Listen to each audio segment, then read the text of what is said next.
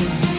Un parent d'élève interpellé après avoir violemment menacé une directrice d'école dans le Nord-Mayenne. L'homme de 42 ans a été placé sous contrôle judiciaire après avoir proféré des menaces de crime contre l'école Jules Verne de Comer. Germain Treil, les élèves et les professeurs ont dû être confinés jusqu'à l'arrivée des gendarmes. Mercredi matin, vers 10h, la directrice reçoit un coup de téléphone particulièrement menaçant. À l'autre bout du fil, un parent d'élève.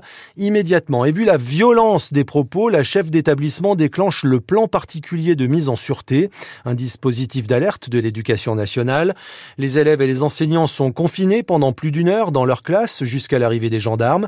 Les forces de l'ordre sécurisent l'école. Une fois tout danger écarté, les enfants et les profs regagnent les salles en fin de matinée. Le maire de Commer est présent. Il rassure des parents angoissés venus chercher les gamins pour le déjeuner. L'enquête par ailleurs avance très vite. Les gendarmes de Mayenne identifient, interpellent et placent en garde à vue un homme de 42 ans qui nie avoir passé le fameux coup de fil qui a provoqué l'effroi dans la commune. Placé sous contrôle judiciaire, il sera jugé en juillet pour menace de crime à l'encontre de la directrice de l'école. Et l'homme de 42 ans a aussi été entendu pour des violences intrafamiliales qu'il conteste également. Il sera jugé pour ces faits aussi en juillet prochain. Les détails sont à lire sur francebleu.fr. Les rêves parties interdites dans tout le département de la Mayenne. La préfecture a pris un arrêté pour prévenir les troubles à l'ordre public. Interdiction aussi de transporter du matériel de son tout le week-end jusqu'à lundi 8 h les parents d'élèves de l'école de Ruyer-Froidfond-Villiers-Charlemagne mobilisés aujourd'hui au programme Opération Escargot entre les deux communes en passant par la voie express. Les parents d'élèves dénoncent le projet de carte scolaire 2024 et la fermeture d'une classe à la rentrée. Une vingtaine de classes sont menacées de fermeture en Mayenne. Autre mobilisation, celle des agriculteurs mayennais, 15 jours après la levée des blocages et à une semaine de l'ouverture du salon de l'agriculture à Paris. Les agriculteurs remettent la pression dans les rayons des grandes surfaces. Hier, ils ont fait la chasse aux produits alimentaires étrangers dans les rayons du centre Leclerc de Saint-Berthevin, mais aussi à Ernée et Saint-Pierre-Denis. Reportage à retrouver en images sur francebleu.fr. Le stade Lavallois accueille la C Ajaccio. Pour le compte de la 25e journée de Ligue 2 de football, deux équipes qui espèrent euh, finir dans le top 5 du classement du championnat. Laval Ajaccio, c'est à 19h ce soir au stade Francis Le Basser. Soirée foot à suivre dès 18h45 sur France Bleu Mayenne. En Ligue 1, Nantes reçoit le PSG ce soir pour le compte de la 22e journée de championnat.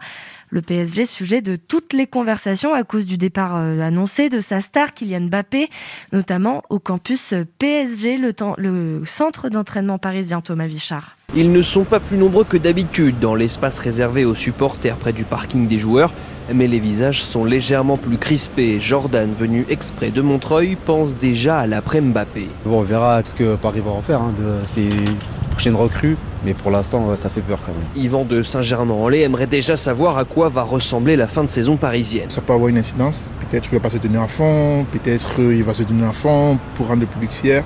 Et si ça se termine par les champions, on n'en voudra pas à Kylian et on sera très content pour lui. Et à ces interrogations, on aurait bien voulu avoir les réponses, le sentiment de l'entraîneur du PSG, Luis Enrique, mais il n'est pas venu en conférence de presse pour épiloguer sur la situation contractuelle de Kylian Mbappé. Non. Je n'ai aucune information à vous donner. Je vais éviter d'aborder ce sujet jusqu'à ce que les parties impliquées se prononcent. Quand les parties auront parlé, je vous donnerai mon avis. Tout ce que je peux dire, c'est que l'équipe et le club sont au-dessus de toutes les individualités.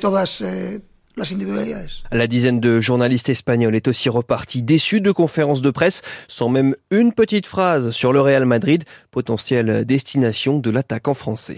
En Coupe de France de futsal, l'étoile lavalloise dispute les 16e de finale à Nice, club de régional 1 cet après-midi. Week-end de Coupe de France aussi en basket. En huitième de finale, l'US Laval reçoit Gravenchon.